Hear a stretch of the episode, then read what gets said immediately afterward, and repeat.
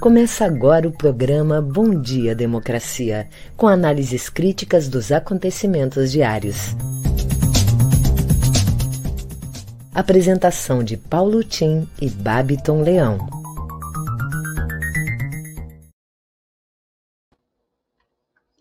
Bom dia, democracia. Bom dia, democratas de todos os quadrantes do Brasil. Bom dia, internautas, companheiros que nos seguem. Bom dia, colegas de trabalho.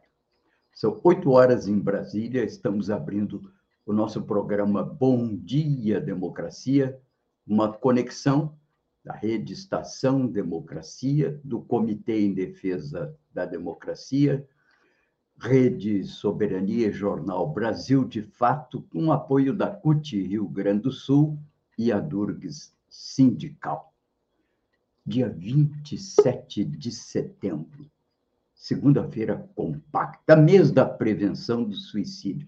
Lembre-se desse número, sempre, 188 CVV, Centro de Valorização da Vida, 24 horas, de, um, de uma orelha amiga, um ombro amigo, para escutar qualquer hora do dia, 24 horas por dia, quando, eventualmente, você se sentir numa situação de ansiedade e as portas de uma atitude que poderia ser desesperadora.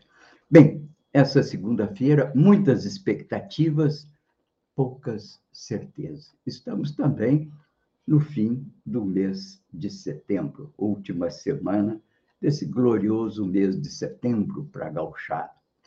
Jair Bolsonaro sairá em viagem pelo país para celebrar os mil dias de seu governo em meio à franca maioria dos brasileiros que condenam sua gestão, incapaz de retomar o crescimento da economia, hoje castigada por uma inflação de 10% ao ano e sob o impacto de 600 mil mortes por Covid e por uma crise hídrica e energética sem precedentes. Já há falta d'água em várias cidades do Brasil. Mas ele não vê nada disso e continua achando e proclamando que está tudo bem, como fez na ONU.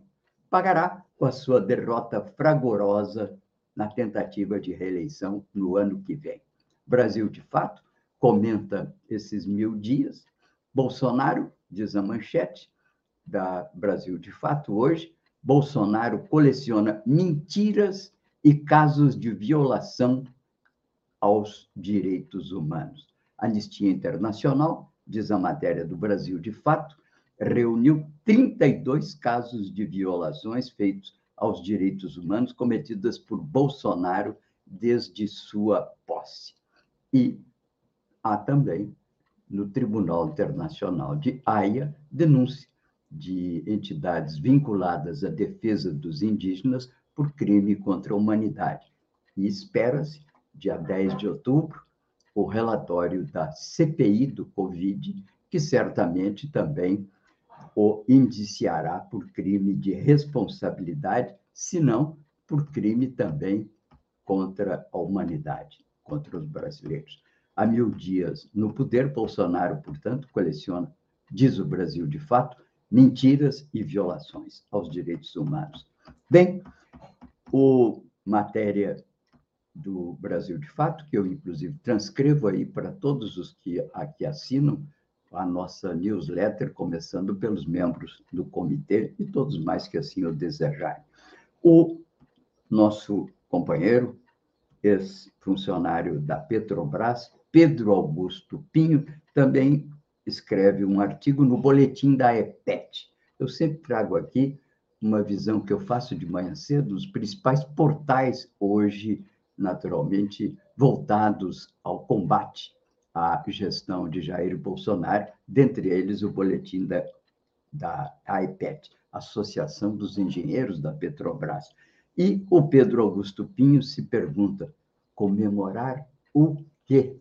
Bom, esses são os mil dias de Bolsonaro e que, naturalmente, vai andar pelo Brasil inteiro, continuando nessa sua peregrinação carregada de mentiras. Bem, aqui estamos, como sempre, né, abrindo o nosso programa. Eu sou Paulo Tim, registro que tudo aquilo que falamos, que está na nossa newsletter, fica aqui também publicado na minha fanpage, com os respectivos links do Facebook.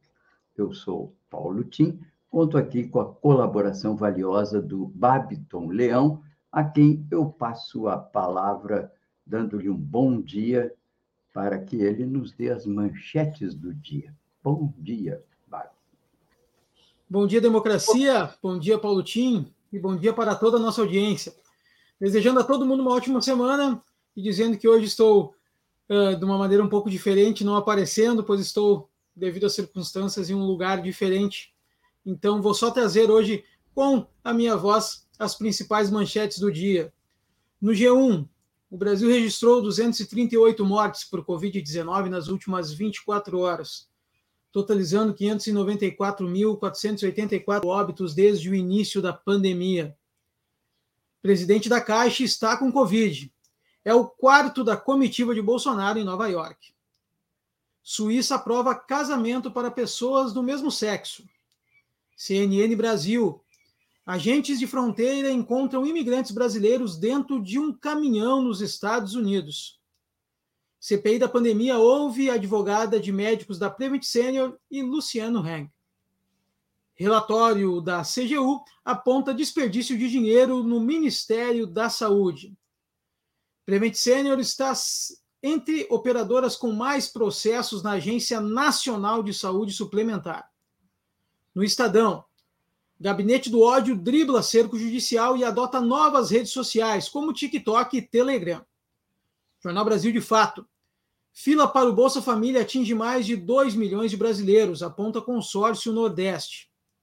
Há mil dias do poder, Bolsonaro coleciona mentiras e casos de violações aos direitos humanos. No nosso programa de hoje, teremos a participação da advogada e coordenadora da bancada do PT na Assembleia Legislativa, Mari Peruso, que vem conversar conosco sobre a agenda da Assembleia nesta semana. Em seguida, eu volto com o Boletim Coronavírus trazendo a situação do Estado. É com você, Paulo Tim. Ok, Babton, muito obrigado. Bem, destaco desse conjunto de manchetes as capas dos principais jornais do Brasil. Capa de O Globo. Nova aposta em térmicas deixará conta de luz mais cara. Capa do Estado de São Paulo. Empresas querem Brasil como protagonista da Agenda Verde. Capa da Folha: eleição acirrada na Alemanha deixa governo indefinido. Bem, vamos aqui um resumo das principais notícias do dia também, para que possamos ficar a par do que vai acontecendo pelo mundo e pelo Brasil. Na Alemanha, social-democrata vence eleições na Alemanha e ele não era o candidato preferencial da senhora Merkel. Ele é Olavo Scholz e vence com pequena margem, 25,7% versus o candidato do CDU, 24,5% indicado pela Angela Merkel. Bom, deverá o Olaf Scholz, em nome da social-democracia, agora governar por um período de governo e ele deverá formar uma maioria no, no parlamento, o regime é parlamentarista, para poder, enfim, consolidar a sua posição de liderança. Muito provavelmente manterá a aliança, que era a aliança feita pela Merkel com os democratas cristãos. Não se sabe ainda se os verdes, que fizeram 14% dos votos, é muito forte o Partido Verde, e conseguiram e foram os principais protagonistas do abandono ratificado, inclusive, pela Angela Merkel de fechar as usinas nucleares e fazer grandes investimentos em fontes alternativas de energia.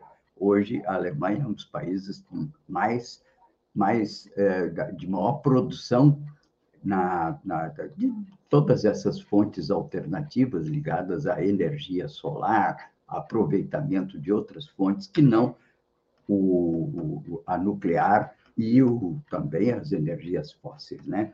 A escolha do substituto de Merkel, ela deixa o país um pouco triste, porque a senhora Merkel dá um, deixa um legado de preservação da paz na Europa e uma coisa muito importante, que foi uma política de aceitação dos imigrantes vindos do, de várias partes do norte da Europa, do norte da África, passando pela Turquia, já tinha uma tradição de absorver imigrantes da Turquia.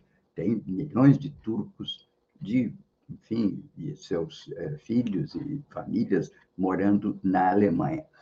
Aqui, portanto, em homenagem à senhora Merkel, nós a homenageamos em destaque desse programa de hoje, elogiando a sua administração e o seu longo período, que tem sido elogiado pelos seus concidadãos alemães. Trago também, exatamente em razão disso, uma, um post feito pela Rosa Freire da Guiar. Ela é viúva do Celso Furtado, jornalista, consagrada, vários livros publicados, e ela faz uma homenagem também, diz ela, Merkel, a grande dama, e que hoje eu levo como artigo do dia na nossa publicação do Facebook. Bem, a escolha desse chanceler, novo chanceler, vai levar algum tempo até que ele consiga reunir as forças é, que são indispensáveis à formação da maioria. Destaco também, como uma notícia internacional que está no mundo inteiro, essa morte de brasileiros né, nos Estados Unidos, sobretudo tentando ultrapassar a fronteira. Né? Essa mulher que morreu de sede, a filha dela, não é? é mostra que Lenilda dos Santos foi abandonada quando tentava entrar ilegalmente. O Fantástico da Globo tratou dessa matéria. Foram encontradas ao todo 49 imigrantes irregulares do Brasil, Equador, El Salvador, Honduras, Guatemala e México num caminhão.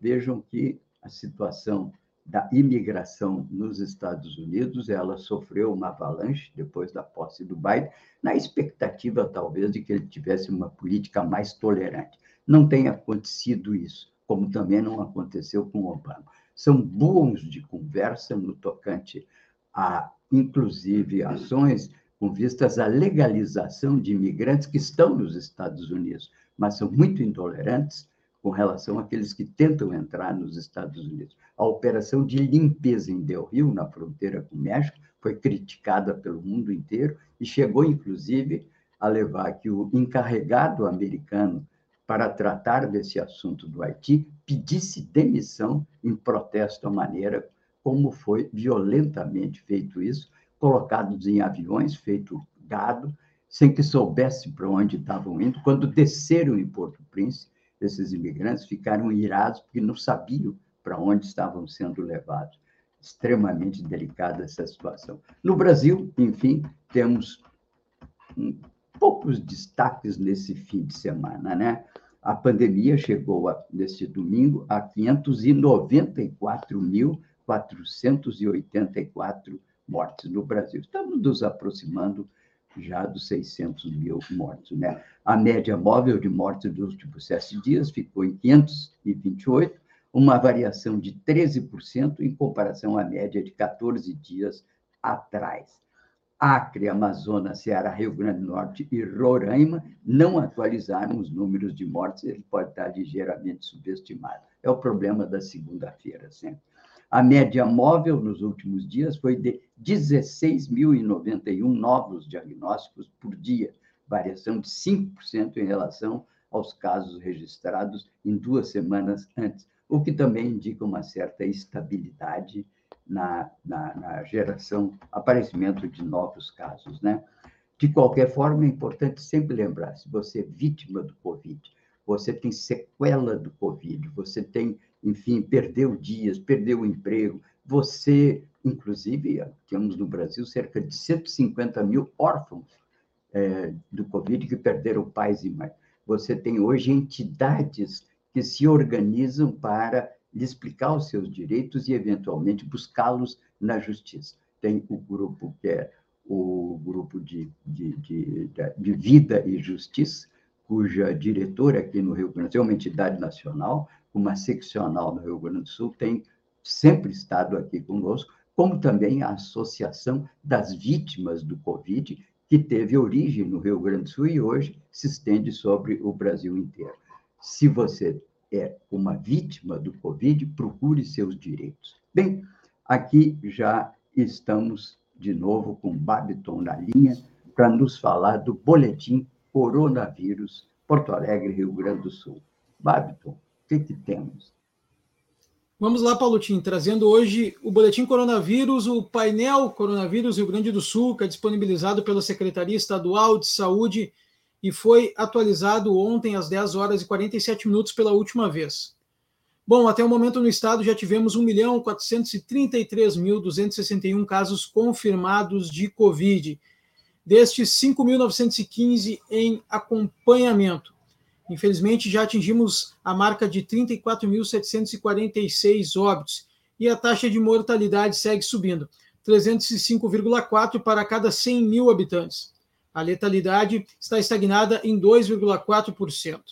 A taxa de ocupação de leitos UTI em geral segue descendo. Agora estamos com, com segue uma queda, né? 56,3 na semana passada era de 56,4. Diminuiu um pouco, mas diminuiu. Então, são 3.301 óbitos disponibilizados no estado e desses estão com pacientes 1.858. Bom, em seguida eu volto com as notícias locais. É com você, Paulo Tim. Pois, enquanto isso, a comitiva que foi a Nova York tem quatro infectados. Ou seja, além das mentiras e de um rastro de, de, de ridicularidades praticadas em Nova York, essa comitiva presidencial, que parece que tinha 50 membros. Descobrimos agora que o presidente da Caixa Econômica Federal estava com ele em Nova York. Eu pergunto, para quê? Para que, inclusive, o ministro da Saúde, no auge de uma. Não está no auge, mas ainda com uma pandemia no Brasil, com aí um saldo de, de, de 600 mil mortes, o que, que estava fazendo em Nova? Consta que levou a família, amigos, tudo para verem o, ele entrar nas Nações Unidas. Que, que coisa mais provinciana, ridícula. Eu, aliás, chamei a atenção outro dia de uma grande figura, até um parlamentar é, importante no Brasil, que era presidente da Câmara, e lá pelas tantas, Paz de Andrade era o nome dele, do MDB, um homem é, muito conceituado no Congresso, e ficou uma vez interinamente de presidente e resolveu fazer uma sessão do, da presidência da República na sua cidade natal, no Ceará, Mombasa um desastre. Ficou conhecido como presidente Mombasa na sua morte, inclusive as manchetes assim o classificaram. Morre presidente Mombasa. Esse provincianismo de querer marcar posição, quer dizer, esse ministro da Saúde levou um bando de gente, não se sabe como que eles foram. A suspeita que pegaram carona nos aviões da FAB. Deve estar toda a, a FAB envolvida para levar 50 pessoas e sabe lá mais quantos. E agora está lá ele no hotel, provavelmente pago pelos brasileiros, 5, 6 mil dólares a diária. Depois vamos comer pizza na rua, porque não pode nem entrar no restaurante, tira uma foto por pura demagogia, por uma tentativa de identificação com um brasileiro comum e corrente, que também está todo dia fazendo isso, comendo um sanduíche, comendo uma marmita até na rua. E esquecem de dizer que nós pagamos hotéis caríssimos para eles, 5, 6 mil dólares a diária. Quatro infectados, portanto, agora Pedro Guimarães, o presidente da Caixa, infectado. Parece que Deus existe. Fantástico reconstitui o dia a dia da comitiva de Bolsonaro em Nova York. Um bom trabalho jornalístico do Fantástico. Por falar em trabalho jornalístico, eu queria aqui cumprimentar a rede Bandeirantes pelo programa Canal Livre, levado ontem ao ar, com o tema Brasil 200 anos. O ano que vem, nós vamos celebrar o segundo centenário da independência do Brasil. E eles, como temática, discutiram não os 200 anos da independência, mas o processo de independência no Brasil. Pela primeira vez eu vi isso levado ao ar com professores, professoras, duas professoras, a Lília e a Starling altamente qualificadas, mostrando que a independência, não, não aconteceu num dia, e ela ficou imortalizada por mecanismos de construção de imagem, começando pelo grito do Ipiranga, que nunca existiu, e por todos os ornamentos que cercaram a, o coroamento e a montagem, enfim, da monarquia de Dom Pedro no Brasil. É, e foi extremamente importante, porque também chegam à conclusão essas professoras que nunca a independência pode ser celebrada num único dia, 7 de setembro. Elas mostram que esse fato decorreu da tentativa de São Paulo valorizar-se perante a nação é, colocando colocando-se como o único lugar de proclamação da independência às margens do Ipiranga. O processo de independência do Brasil foi extremamente doloroso, ele variou muito, ele se inicia em 1817, na tentativa da conjuração pernambucana de montar uma república. Ele tem várias passagens pelo Maranhão, sangrentas pelo Maranhão, pela Bahia. Na Bahia, a a, a, luta pela independência, que trouxe, inclusive, a história, várias mulheres guerreiras, como também na do Piauí, coisas que nós não sabemos, porque se supervalorizou o 7 de setembro como se tivesse havido, digamos assim, uma passagem simples da condição de colônia para a monarquia. Não foi, foi uma luta extremamente difícil e que transcorreu praticamente até 1825, quando o Brasil foi reconhecido e ainda assim havia focos de resistência. Parabéns, e eu recomendo todo mundo que veja. Vou aqui ver se nós, aqui em Porto Alegre, no Comitê em Defesa da Democracia, também montamos uma série de debates para começar a discutir os 200 anos da independência. E começa por se conhecer melhor como é que foi o momento, o processo da independência do Brasil. Talvez voltando atrás consigamos resgatar inspirações, energias e elementos para pensar o futuro do Brasil. Bem, entre outras coisas, também chama atenção hoje uma matéria muito cara aos petistas, morre Carlos Neder, médico, fundador do PT, com 67 anos, morreu no sábado por complicações da Covid. Ele estava internado desde o dia 8 de agosto, uma perda grande para a, o PT, um homem extremamente prestigiado e de uma grande capacidade de trabalho.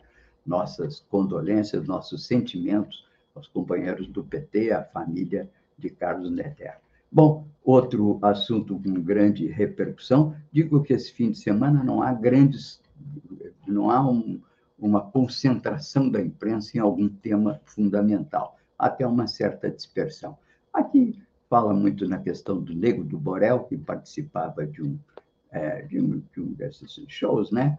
E está sendo investigado pela polícia como por suspeita de estupro sobre uma modelo. Bem, também destaco aqui que o governo deve deixar para o ano que vem 25 bilhões fora da saúde. Relatório da CGU aponta desperdício com perda de vacinas, remédios e respiradores. Ainda no campo das notícias nacionais, em nova derrota do governo, STF volta a proibir missões religiosas em áreas de povos isolados. Ação era do PT e da APIB que motivou essa decisão, apenas para que não haja dúvida sobre o alcance da cautelar já proferida foi publicada dia 24 de setembro. Bem, aqui hoje também é o dia de Cosme e Damião. Aliás, eu acho que foi ontem o Cosme e Damião. E aqui trago uma matéria muito interessante que explica por que essa tradição dos, eh, dos doces, né? para esse dia do Cosme e Damião. Em alguns lugares a festa começou ontem, mas ela avança ainda até o dia de hoje. Nessa data são distribuídas guloseimas das crianças, né? Mas aí essa pergunta, por que dar essas guloseimas às crianças? Bom, para você saber isso, você vai ter que abrir a newsletter e conhecer melhor. Cosme e Damião eram gêmeos e médicos e curavam sem cobrar. E os doces são distribuídos para manter a bondade e a caridade dos irmãos. Além disso, os santos agora estão ligados à infância, considerados protetores não só dos gêmeos, mas das crianças em geral. Salve dia de São Cosme e São Damião, portanto, né? Bom, temos as notícias locais com o. É contigo, Babiton. Vamos lá, Palotim, trazendo aqui as notícias locais dos nossos parceiros do Matinal. Prefeitura lança programação do aniversário de Porto Alegre. Para comemorar os 250 anos da capital em 2022, a Prefeitura de Porto Alegre lançou ontem, na Redenção, um selo alusivo ao aniversário e um cronograma de atrações. Na programação, a volta da festa de Réveillon e a chegada do Papai Noel na usina, dentro de uma série de eventos para o Natal ainda neste ano. Além disso, serão realizadas diversas atrações ao longo de 2022, como o retorno do desfile de carnaval e do baile na Redenção. No evento de lançamento, houve protestos de sindicalistas e políticos de oposição da gestão Melo, o que irritou o prefeito, segundo informa a colunista de GZH, Rosane de Oliveira. Presidente da Agapan faz críticas a projetos de Leite e Bolsonaro. No ano em que a Associação Gaúcha de Proteção ao Ambiente Natural, Agapan, celebra seu cinquentenário, o presidente da entidade fundada por José Lutzenberg, Everton Lacerda, se diz preocupado com a política ambiental dos governos federal e estadual. O ambientalista classificou como falacioso o discurso do presidente Jair Bolsonaro na Assembleia Geral da ONU, realizado na semana passada. Por aqui, as críticas recaem sobre o projeto do governador Eduardo Leite, já aprovado na Assembleia Legislativa, que liberou o uso de mais agrotóxicos no estado. Em entrevista ao Jornal do Comércio, o ambientalista disse ainda que a entidade tem um pé atrás com a intenção do governo de conceder à iniciativa privada os parques do Delta do Jacuí, Tainhas, Turvo, Jardim Botânico e Caracol. Lacerda também alerta para as ameaças sofridas pelo Pampa, bioma que só existe aqui e é o mais degradado do país hoje. Em seguida, eu volto trazendo a programação da rede nesta segunda-feira. É com você, Paulo Tim. Ok, Babiton. Bem, aproveito aqui para ler, então, o lead editorial do Matinal de hoje, né? Na edição de hoje, o Matinal diz: trazemos notícias que dizem respeito ao projeto de revitalização do centro de Porto Alegre. A, entre aspas, menina dos olhos da gestão Melo. O prefeito, aliás, lançou ontem a programação para os 250 anos da capital, que serão celebrados no ano que vem. Vocês vão ver também sobre dois importantes temas da esfera estadual: política ambiental e precariedade do sistema prisional. Além disso, fazemos um convite a todos para que acompanhem a audiência pública que será realizada hoje na Assembleia Legislativa para tratar do experimento irregular com proxalutamida, revelado pelo Matinal em agosto. Aquele assunto do Hospital da Brigada, que estava a mesma coisa que fez aquela service lá de São Paulo, fazendo estudos é, que, na verdade, são experiências sem a comunicação oficial aos órgãos competentes e sem, portanto, a credibilidade, o que pode incorrer, inclusive, em crime contra a saúde pública. A seguir, mais detalhes do encontro que será virtual. Nesta newsletter, diz também a matinal, destacamos a Unimúsica, que inicia hoje a sua quadragésima edição. Nós somos, mais uma vez, parceiros do festival, que é um dos mais importantes de Porto Alegre, e vamos veicular diariamente a agenda com os principais eventos. Parabéns ao Matinal, parabéns a todos os que participam desse Unimúsica também nos traz aqui o matinal, uma previsão do tempo matinal. A segunda-feira será ensolarada em todo o Rio Grande do Sul. Confirmo que no litoral, solzinho legal desde ontem, muito bom. E na capital, a máxima chega a 27 graus. Vamos ver se dessa vez cobertores, casacões, mantas e etc., realmente vão para a lavanderia à espera do frio do ano que vem. Acho que podemos. Agora 19. Como é? 19 graus agora. Ah, sim, agora 19 graus em Torres, né? Portanto, está um tempinho legal, né? Bom, destaco aqui os podcasts do dia também, nessa tentativa de tentar mostrar sobre que assunto as, a, os órgãos de imprensa estão direcionados. Não há, como eu disse, um assunto top. O internacional é a eleição da Alemanha, mas aqui no Brasil, a única coisa que aparece com algum destaque é os mil dias, contra e a favor, claro, do governo Bolsonaro. Bem, o podcast, podcast do G1 de hoje fala da volta aos teatros e diz: fomos os primeiros a parar e os últimos a retomar. Resume em depoimento ao assunto a atriz Karin Hills, que faz o papel título musical sobre a trajetória da cantora Donna Summer. No primeiro episódio, o assunto da semana, Renata Lopretti conversa com a produtora e coreógrafa Bárbara Guerra, que narra uma saga de ano e meio vivida por boa parte da classe artística morte de colegas por Covid, contas a pagar sem receita, luta para garantir algum suporte financeiro equipe, e eu acrescentaria as dificuldades de muitos municípios para gerenciar os processos da lei Aldir Blanc, que trouxe algum alento naqueles lugares onde as prefeituras conseguiram se organizar para a concessão desse benefício. Bem, vamos ao Café da Manhã, podcast do grupo Folha UOL do dia 27 de setembro.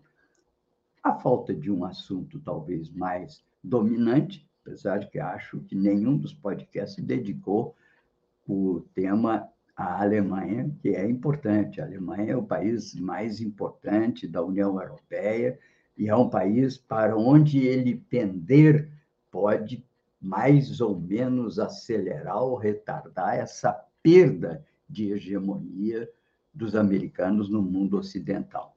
Bem, diz esse podcast, trata as semelhanças e diferenças de Trump e Biden na crise migratória dos Estados Unidos. Com milhares de haitianos deportados, governo democrata recebe críticas por adotar posturas parecidas com as do republicano. Comentamos sobre isso no começo do programa. Lamentável a atitude do governo Biden eh, diante desse episódio dos que já ali na fronteira do México com os Estados Unidos, que já inclusive está praticamente entre aspas, né, limpa para que não apareça o problema. Bem, nesse também nessa discussão vem aqui os podcasts do 247 que também sempre trazemos. Bolsonaro confirma o acordão com Temer. Há hoje uma, digamos, uma suspeita né, no ar, alguns analistas já trouxeram isso a lume, mas não há uma comprovação efetiva de que estaria sendo costurado um acordo, não apenas para um retrocesso do presidente Bolsonaro diante das suas eh, críticas e das suas ameaças à democracia, mas talvez até com a saída dele do pleito. Na verdade, ele está perdendo competitividade rapidamente. Tudo indica que, com a agudização da crise econômica, da crise hídrica e com as sequelas do Covid, estará no fim do ano realmente com seu prestígio definitivamente abalado e, nesse caso, nem se candidataria, que seria para abrir a oportunidade para que um outro nome à direita, talvez um nome mais, entre aspas, civilizado, pudesse concorrer e enfrentar o que vai se tornando quase que uma inevitabilidade, que seria a eleição do Lula no primeiro turno, que já está com 55% da preferência eleitoral. Portanto, o 247 discute essa matéria e traz, tenta trazer algumas questões. Enquanto isso, a Prevent Senior confessa crime expõe fraude na saúde, polícia está em cima, indignação geral no Brasil, e não deve ficar apenas com a Prevent. Essa indignação deve se estender ao Conselho Federal de Medicina e deve se estender a várias outras autoridades médicas, se não até médicos, que envolveram-se nessa história do kit Covid. Bem, Estamos aqui já com a nossa Mari Perusso, está no ar, e vamos então dar-lhe as nossas boas-vindas nessa segunda-feira dessa última semana de um setembro, que foi de decepções né, para todos nós, mas a Mari vai nos trazer hoje um pouco da agenda da Assembleia Legislativa para hoje, para esses dias. Hoje temos até essa questão que eu falei né, há pouco. Mas, bem, vamos à palavra da doutora Mari Perus. Bom dia, Mari. Bom dia, Tim. Bom dia a todos e todos. Bom dia, democracia. Pois é, eu estava te ouvindo. Hoje de tarde tem uma audiência pública, às 14 horas, na Comissão dos Serviços Públicos, presidida pelo deputado Edgar Preto, um pedido de audiência do deputado Pepe Vargas frente àqueles experimentos é, no Hospital de Clínicas da questão da Covid. Né?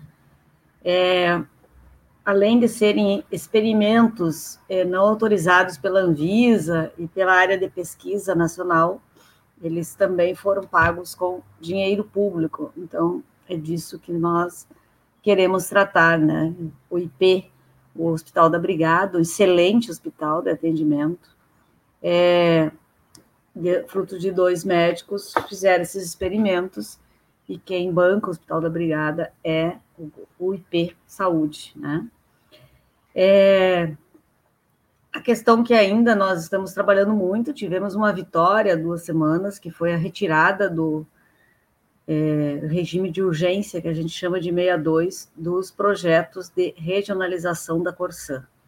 O governo não conseguiria aprovar, trancou a pauta duas semanas, retirou está discutindo, mas nós estamos aumentando a mobilização. É, mobilização através de fazer discutir um plebiscito popular sobre essa questão das privatizações e mais do que isso, discutindo com prefeitos e vereadores para que seus municípios não assinem um processo de regionalização da Corsã, porque isso vai é, ajuda a impedir o processo de venda o projeto que foi aprovado lá autoriza a venda ou alienação, o que o governo quiser. Então, a gente conseguiu é, ali trancar essa pauta do ponto de vista de que os municípios não estão aderindo ao processo é, de regionalização, que é a perda total de independência, é, agravando muito cada vez que uma prefeitura toma consciência né, do que significa a privatização da água, a gente ganha alianças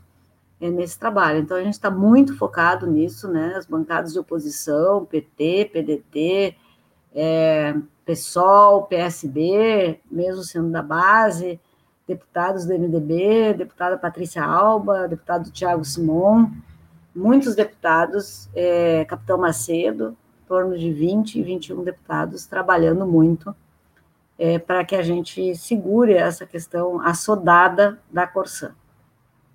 É, então, a nossa mobilização na Assembleia também, muita discussão em cima do ato do dia 2, e mobilização das bancadas, conversas entre bancadas, para o ato dia 2 do Fora é, Bolsonaro, agora no fim de semana. Então, a nossa pauta central chegou o orçamento, é um orçamento fictício de novo, né, fala, inclui a questão da dívida como déficit, a dívida não está sendo paga. É, então, toda essa discussão terminaram duas comissões especiais, uma que, é, como resultado, ela apoia a adesão do governo ao regime de recuperação fiscal. O único estado que assinou foi o Rio de Janeiro e deu errado. E outra comissão especial, presidida pelo deputado uh, Mainardi, do PT, e relator, deputado Elton Weber, do PSB, fala, tá? aí vai para plenário para aprovar, apresenta as duas propostas, mas apresenta principalmente que esta dívida ela é paga já. Então, é uma cobrança injusta, ilegal e imoral. É, discutiu muito as ações judiciais que o próprio governo do Estado vai ter que abrir mão se assinar, e a ação é, da OAB, Ordem dos Advogados do Brasil. Então, estamos com temas relevantes na pauta, é, de discussão, comissões, audiências públicas, saúde, assistir, né, que é o corte é, é, de verbas para hospitais públicos. É, continuamos com essa pauta, mas deu uma melhorada, Tim, no último período, porque conseguimos adiar a votação da regionalização. Então, é muita dedicação nesse tema. Muito bem, é, realmente é que persistir e insistir, porque nenhuma opção governamental subsiste, sobrevive, se encontrar pela frente a resistência da é. população. É. Porque a população é o povo em geral, aquele que é o responsável, em última instância, pelos destinos de um, da, da sua nação, do seu Estado, e não pode ser um soberano exclusivista que vai conduzir esse processo de acordo com seus desejos. Os americanos, quando fizeram a República, diziam assim: não queremos eleger um rei, nós queremos construir uma república, e o princípio da república é, primeiro, o respeito entre Estado e sociedade civil. A sociedade é que regula o Estado. E, em segundo, ninguém, ninguém no âmbito do Estado tem poderes absolutos. O princípio do mando é a redistribuição de poderes. E é por isso que o nosso presidente Bolsonaro está incomodado, porque ele disse semana passada: eu queria ser o comandante do Brasil, eu queria mandar em tudo. Ele não tem noção do que é uma república, nem respeita a sociedade civil, que é, em última análise, responsável pelos destinos do Brasil, a população, seu povo, os eleitores, e nem quer respeitar o que é um princípio da repartição dos poderes. É. Ele realmente não entende, ele acha que é comandante da, do quartel de Cacimbinhas, entende? Onde ele diz assim: esquerda vou ver, e todo mundo, entende? Vai para a esquerda ou para a direita, de acordo com a sua voz de comando. Um presidente da República não é isso. Ele se define pela sua capacidade de construir consensos mínimos para levar adiante a vontade popular e se legitima por isso. E se não faz, perde a legitimidade e cai do cavalo. Exatamente. Tem razão. Vamos resistir. Obrigado. Até a próxima semana. Espero que continuar nessa batida com resistência, né? Isso. Já que o governador vai disputar as prévias agora em outubro, é, quem sabe o Estado se salva. Pois é. Está com outra preocupação. Aliás, dizem que ele desistiu do projeto da mina no Guaíba, noticiário. Sim. É, nós, nós estamos é, buscando as informações, mas não é que ele desistiu, né? Os investidores não vêm mais. Ah, não diga. O que prova que os investidores estão cada vez fugindo mais do país. A matéria, inclusive, diz que é um recorde de saída de investimento é. do Brasil. Fomos salvos. Muito obrigado, Maria. Tá bom, bom dia, bom dia a todos e todas. Até segunda. Ok, tudo bem. Bem, Hoje, sabem vocês, é um dia todo azul. Sabe por que, que esse dia é azul? Porque o azul é a cor do turismo. E hoje é o Dia Mundial do Turismo, uma data que vem desde 1980 sendo celebrado com a chancela da, da, das Nações Unidas. Ele foi estabelecido na terceira conferência da Assembleia da OMT, em Torremolinos, que é a, essa OMT, é a, a entidade de turismo. E em setembro de 79, a adoção desses estatutos é considerado um marco no turismo global. O objetivo deste dia é aumentar a consciência sobre o papel do turismo na comunidade internacional e demonstrar como ele afeta os valores sociais, culturais, políticos, econômicos em todo o mundo. Aqui, um detalhe que é muito importante, sobretudo para os municípios, não é? Que é onde todos nós moramos. Nós moramos num planeta, num país, mas residimos no município. Não sou eu que disse isso, quem disse era um ministro chamado da desburocratização nos idos, nem sei mais de que ano era, eu acho que era dos anos do governo Figueiredo. Não conseguiu muita coisa, né? era o Hélio Beltrão, a sua filha Maria Beltrão, aquela animadora do Estúdio I, é a âncora do Estúdio I na Globo News. Mas, bem, a importância da cultura como um vetor decisivo para o desenvolvimento do turismo. Nós, em muitos dos nossos municípios, ainda, é, por influência do que são os donos dos hotéis, os donos dos restaurantes, ainda continuamos achando que as belezas naturais são os fatores indutores do turismo. As belezas naturais são uma dádiva de Deus. Eu falo isso muito em relação aqui ao litoral, no litoral norte do estado. Mas há necessidade de que consigamos, em todas as áreas do estado, que nós consigamos fazer todos os dias como dias de turismo nas nossas respectivas cidades e regiões, e não apenas nas estações. Não se pode visitar Gramado só no dia que tem neve, ou visitar Torres no verão, ou Capão, ou Atlântico. Nós temos que ter uma programação que assegure a ocupação dessa infraestrutura o ano inteiro, fazendo com que as pessoas sejam empregadas, com que as atividades funcionem regularmente. Há uma grande dificuldade nos municípios de se situar o vetor cultura como elemento fundamental do turismo. Ainda continuamos muito, entende, muito é, é, práticos em termos de estruturas que são estruturas não ligadas à, à, à cultura. Uma coisa que é muito importante para o turismo são os parques temáticos. Nós não estamos trabalhando com um devido afinco nesse desenvolvimento de parques temáticos. Há uma feira, por exemplo, que é a Feira DIC, que é desses meninos que acompanham as novas tecnologias, está carecendo de parques temáticos nessa área. A Mônica, já o, o, o, Maurício de Souza já tentou formar, fazer parques temáticos da Mônica, não consegue. Seria uma coisa muito interessante, até pelo caráter educativo que esse processo poderia ter. Parques temáticos têm muito que ver com cultura.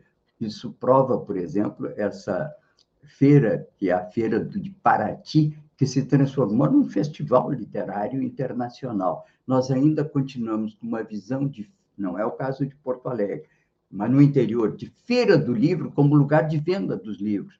Inclusive, um dos parceiros, geralmente, é o SENAC, e com uma visão muito comercial da feira e pouco literária. Então, é isso tudo para falar da importância da cultura como um vetor do turismo nessa era em que nós temos nas atividades terciárias o principal elemento de formação de emprego, geração de rendas e emprego. Muita gente ainda acha que cultura é um diletantismo, cultura é um divertimento. Pode ser também, mas é, sobretudo, é emprego, é renda, é imposto, é um conjunto de atividades que hoje conformam os nossos grandes centros urbanos. Ninguém vai a Paris, entende? Porque tem praia em Paris ou que tem estação de esqui e neve em Paris. Paris é a cidade mais importante para o turismo do mundo porque ela é um centro cultural, é um centro, inclusive, de educação. A montagem de sistemas de educação, em todo sentido, é um fator de estímulo ao turismo tem muito que falar e teríamos muito que falar sobre esse processo. Bom, aqui em Santa Catarina temos o Beto Carreiro, né, que é um exemplo de um parque temático que fala-se, inclusive, que ele estaria procurando outros lugares, ele poderia ter um desdobramento dessas, já alguns desses parques temáticos que estão consagrados, poderíamos ter um Beto Carreiro, não sei que lugar no Rio Grande do Sul, talvez mais ligado, interligado aqui entre a serra e o litoral, poderia ser um belo espaço, temos tantas cidades. Só aqui, por exemplo, no Vale do Mampituba, entre o Vale do Mampituba, que nasce em São Francisco de Paula e desemboca em Torres. Tem muito que ver com o Rio Grande do Sul. Temos, no mínimo, uns oito municípios abrangidos, todos de alto nível de qualidade de vida, com IDH de 0,7, 0,75, poderiam muito bem sediar alguns desses parques temáticos. Bem, temos aqui, naturalmente, muito o que falar sobre parques temáticos, cultura e turismo, mas vamos ter oportunidade de falar ainda na entrada do verão. Bom, o Babiton está nos devendo a programação do dia, não está, Babiton? Estou sim, Paulinho. Vou pagar essa dívida agora, já vou quitá-la. Bom, vamos trazendo aqui a programação da Rede no dia de hoje. Temos de segunda a sexta, o programa Espaço Plural Debates e Entrevistas. E hoje, nessa segunda-feira, 27 de setembro, para abordar a pesquisa científica, a educação e a reforma no ensino médio em entrevista exclusiva, nós vamos receber o presidente da Sociedade Brasileira para o Progresso da Ciência e ex-ministro da Educação, Renato Janine Ribeiro. Hoje, então, às 14 horas, aqui na rede, pelas redes sociais e também pela estaçãodemocracia.com. A apresentação do Espaço Plural Debates e Entrevistas é da jornalista da Rádio Com de Pelotas, Clarissa Hennig, e do jornalista da Rede, Solon Saldanha. De programa, então, das 14 às 15, Espaço Plural Debates e Entrevista com Janine Ribeiro. E depois, mais tarde, às 19 horas, como de costume, toda segunda-feira, temos o programa Farol Literário, que é um programa de incentivo às letras promovido pela Casa do Poeta Brasileiro e Casa do Poeta Latino-Americano. Bom, Farol Literário é apresentado pelo Paulo Tim, acontece às 19 horas e ele é realizado pela Casa do Poeta do Vale do Mampituba. Então, às 19 horas também tem programação na rede, te programa e vem com a gente, compartilha e fortaleça cada vez mais essa ideia. Bom dia, democracia. É com você, Paulo Tim. Perfeito. Bem, vamos aqui rapidamente, né, ainda sobre as quatro grandes crises que afetam o Brasil: crise sanitária, crise hídrica e de energia, crise econômica e a crise político-institucional que estamos vivendo. A crise sanitária, o destaque é a casa dos horrores daquela é, empresa de São Paulo que manipulava os, é, todos os, os, todos os processos ligados ao acompanhamento dos doentes, né? E que acabou levando à ocultação, inclusive, de vítimas de Covid. O assunto está na polícia, é um escândalo internacional e agora trata-se de descobrir o que a CPI está fazendo, com o apoio da Polícia de São Paulo, se há conexões com autoridades sanitárias do país. Do ponto de vista da crise hídrica, a segunda grande crise que estamos vivendo, hoje, quatro em dez reservatórios do Brasil estão com nível abaixo do desejado. E a consequência disso é que já há escassez de água em várias cidades do Brasil. Na crise socioeconômica, a preocupação maior, claro que a grande preocupação é emprego, mas ele já está, digamos assim, tão cristalizado que a gente parece que vai se acostumando com a ideia de ter quase 30 milhões de brasileiros fora do mercado de trabalho, já não é notícia. Mas a inflação é notícia diariamente. A, a, a, gasolina, por exemplo, ela aumentou 35% de preço no último ano, já teve sete aumentos. Então, nos traz aqui uma matéria Plínio de Arruda Sampaio Júnior. É o filho do nosso velho companheiro Plínio de Arruda Sampaio, foi candidato a presidente da República pelo PSOL, é, já falecido, mas companheiro, velho companheiro, eu conheci muito.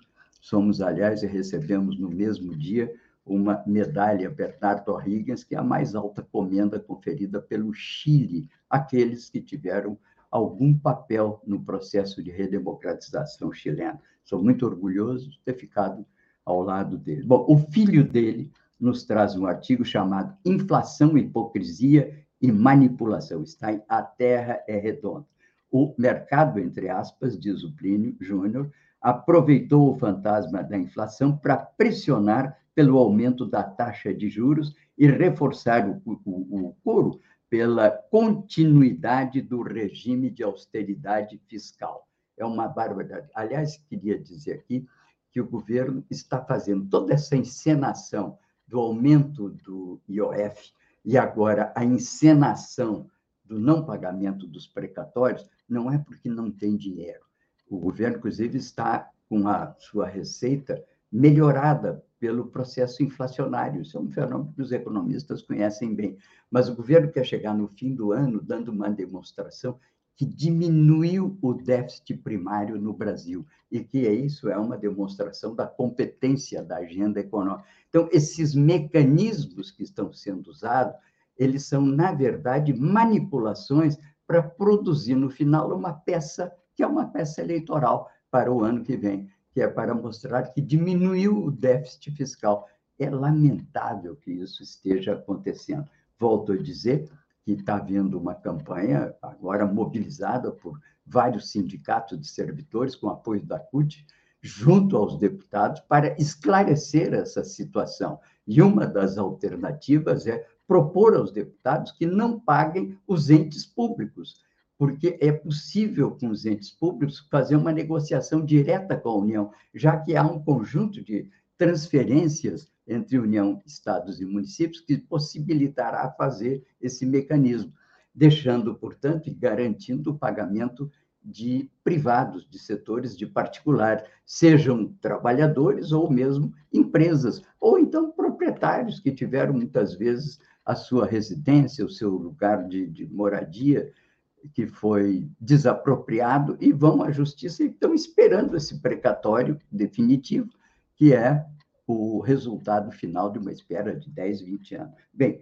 do ponto de vista institucional, trago aqui um artigo também que é Aristocracia refém de si mesma. É um artigo interessante que mostra como a aristocracia brasileira ela não consegue entender a dinâmica da sociedade e a necessidade de reformas, não para melhorar sua posição jamais privilegiada, mas para melhorar as condições do mercado de consumo para que o capitalismo brasileiro sobreviva. O artigo é de João Sete de Tarquer Ferreira e mostra que a inépcia das reações aos delírios de Bolsonaro deve ser buscado na poderosa aristocracia que decide os destinos do país. Finalmente, quero lembrar, então, o nosso destaque de hoje, que é o artigo, é um post, na verdade, da Rosa Freire da Guiar, em que ela presta uma homenagem é, importante, uma homenagem a Angela Merkel. Essa matéria segue para vocês e ela começa dizendo: Deixo para os gemanólogos gabaritados comentários sobre as eleições e a partida de Merkel, depois de quatro mandatos, 16 anos. Se ganhará um ou outro, ela não sabe. Mas amanhã, diz ela, página Merkel virada que gostaria de lembrar é a história da foto que foi feita da Merkel com Anas Modamani, ao seu lado, a chanceler com polegar para cima, sorriso de uma Alemanha acolhedora, um dos seus casaquinhos coloridos, que foram a sua marca, ela mostra sua disposição de receber um imigrante que hoje está perfeitamente inserido e agradece, inclusive, numa foto, esse acolhimento de Angela Merkel a essa onda de migrantes que, naturalmente, procura uma oportunidade nos países europeus, Alemanha, França, Bélgica, Inglaterra, para realizar sonhos que nos seus lugares de origem já não conseguem. Estão esses lugares vítimas de conflitos sangrentos, seja na Síria, seja no norte da África, seja no coração da África, onde uma faixa que vai de um litoral a outro começando no Atlântico e chega até o Iêmen, está conturbada num regime de anarquia profunda. São 200 milhões de pessoas que não conseguem viver sobre uma estabilidade política com um governo centralizado capaz de conduzir os seus destinos. Vivem sob o impacto da violência de grupos armados. Bem, vamos ficando aqui, portanto, por hoje, nesse dia 27 que é a última semana de setembro, na semana que se inicia. Agradecemos a doutora Mari Perusso pelas suas informações sobre a agenda da Câmara, lembrando que temos hoje lá essa discussão, né? que já falamos aqui. Estamos em cima do horário, não podemos mais voltar a falar. Agradeço aos meus colegas de trabalho aqui, o Pabiton Leão e ao Gilmar Santos, que é aquele que é o responsável pela imagem e som que vocês aí recebem. Muito obrigado a todos que nos acompanham aqui, obrigado em particular aos amigos que sempre estão aqui, a o Tomás, o Joaquim, Benedito, para que amanhã, 8 horas da manhã, dia 28, estejam aqui conosco de volta. Um abraço para todos. Bom dia, democracia.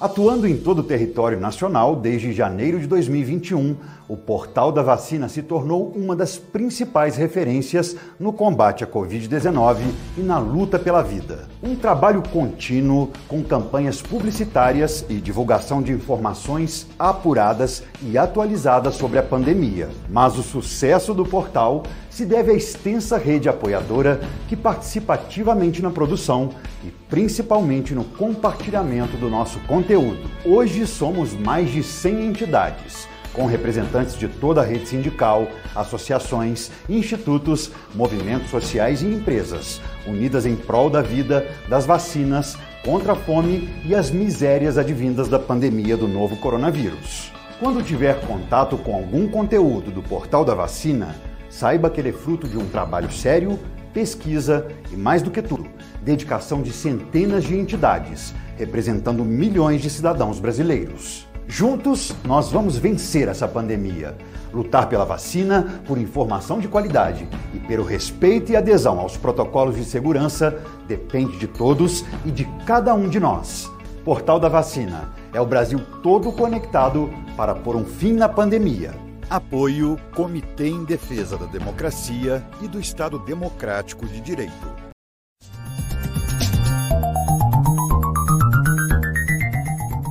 Este foi o programa Bom Dia Democracia. Nos encontramos amanhã às 8 horas.